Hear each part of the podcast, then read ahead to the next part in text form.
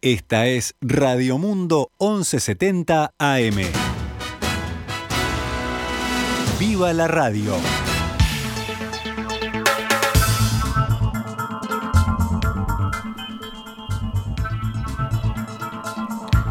12 horas 30 minutos. Venimos con la actualización de la información rápidamente aquí en Noticias al Mediodía.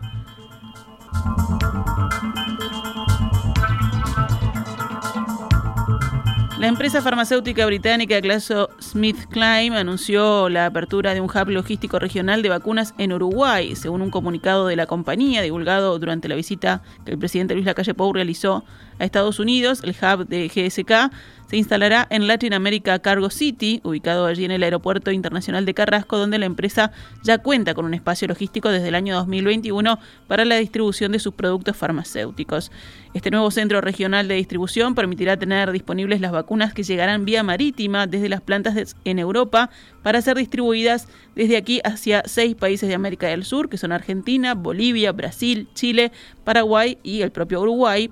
De esta forma facilitará que las vacunas estén más cerca de los destinos finales para optimizar los tiempos de entrega, fortalecer el proceso de control de la cadena de frío durante el transporte y reducir las emisiones de carbono en el proceso logístico. Eso es lo que destaca el comunicado y agrega que el proyecto implica un aumento significativo de los volúmenes que estarán circulando a través del país, estimados en 12 millones de unidades.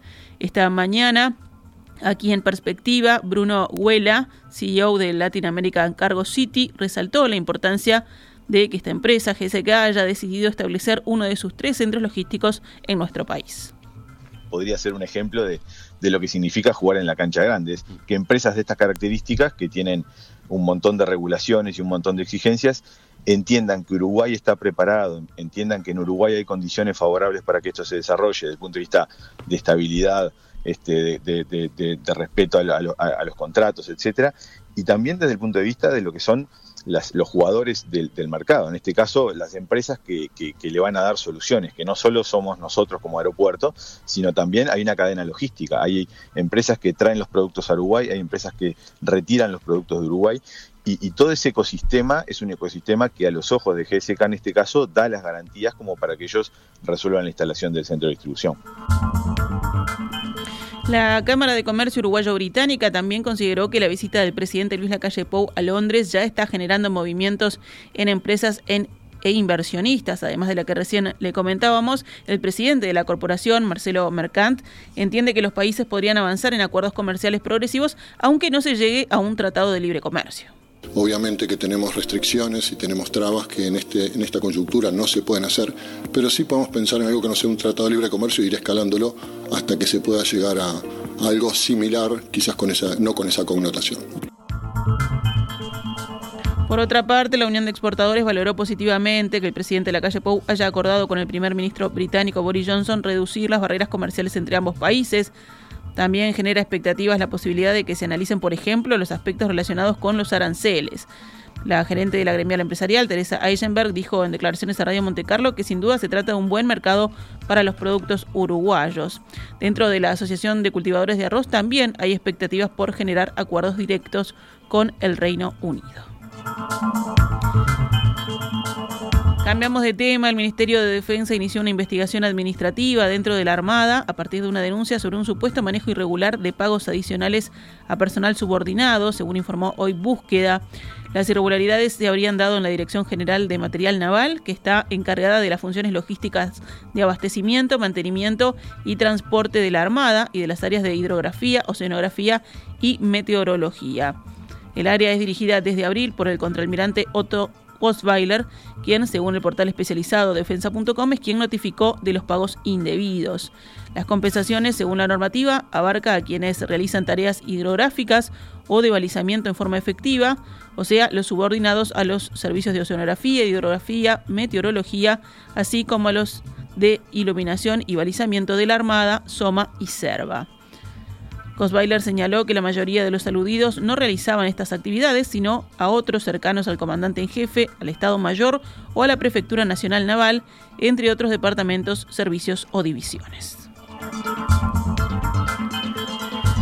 El sindicato de UTE denunció que ha sufrido cuatro robos a mano armada en las últimas tres semanas. La agrupación de funcionarios de UTE, AUTE, informó además que se han suscitado episodios de violencia contra las cuadrillas en varias zonas de la capital. El presidente de la gremial, Gonzalo Gastelgrande, informó que están viviendo una situación complicada y que vienen reclamando instaurar protocolos de actuación para realizar sus tareas de forma normal. También anunció que AUTE se movilizará el viernes para denunciar públicamente esta situación. Nos vamos al panorama internacional. El presidente ruso Vladimir Putin visitó hoy por primera vez a soldados rusos heridos en Ucrania, tres meses después del inicio de la operación militar contra ese país.